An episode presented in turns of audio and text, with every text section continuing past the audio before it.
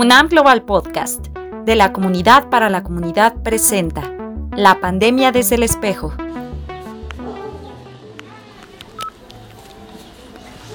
Antes del confinamiento, las calles eran suyas. Marisol Cid tomaba su cámara y salía por una historia. No calcula sus fotos, las encuentra. Mira y atrapa el instante. Late al ritmo de su obturador. Del baile al barrio. De Veracruz a la Ciudad de México. De la arquitecta a la fotógrafa. Del torbellino de la música. Los rostros de Tepito.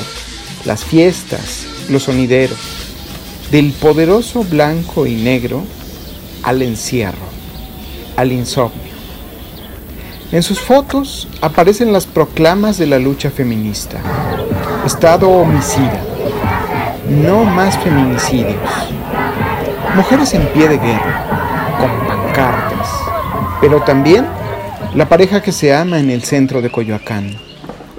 Su pasaporte para entrar a Tepito fue el baile. Hay ocasiones en las que solo baila y tal vez tome una foto. En sus retratos desfila la expresión de un barrio, la fiesta, la devoción, la alegría, la familia. Hay miradas duras, ausentes. Marisol sabe que el permiso para tomar una foto se da con una mirada. Marisol sí justo empecé como a Tepito y estas partes de sonideros, a mí me gusta mucho bailar. Encontré como la forma de bailar y hacer fotos. Justo empecé cuando yo estaba desempleada.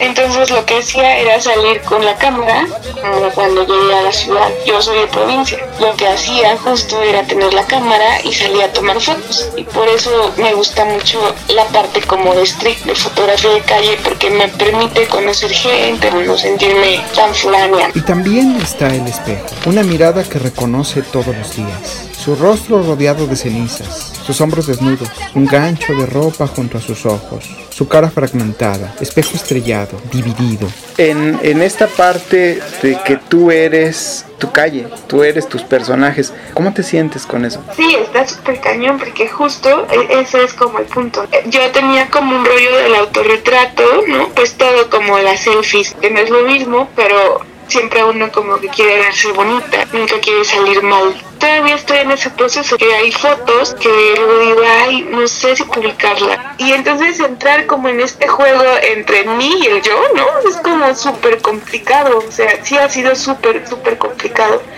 eh, adentrarme o descubrir este territorio, ¿no? Que llevo pues más de 30 años ¿no? con él. Soy yo, ¿no? Que me tengo que soportar y que entonces trabajo con lo que yo soy.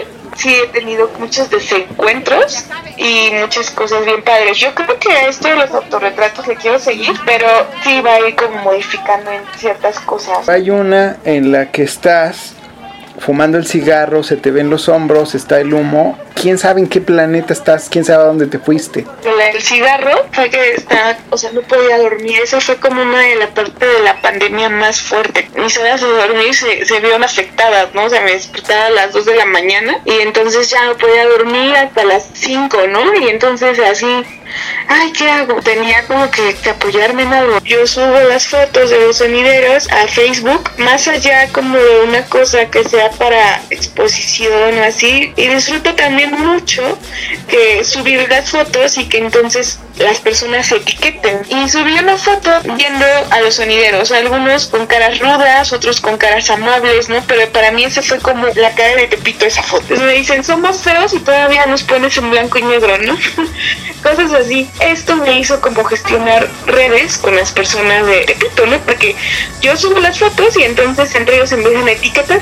Si hay como una cosa con el otro, de que nos vemos, pero nunca hay el permiso como dialogado, ¿sabes? O sea, nada más es como que con la mirada me dice sí o no. Mi foto ha sido como azarosa. Entonces creo que ahorita con los autorretratos estoy tratando de llevarme a ese punto, ¿no? Ser yo el, el, el objeto. Que empezaran a subir fotos de que en paz descanse, ¿no?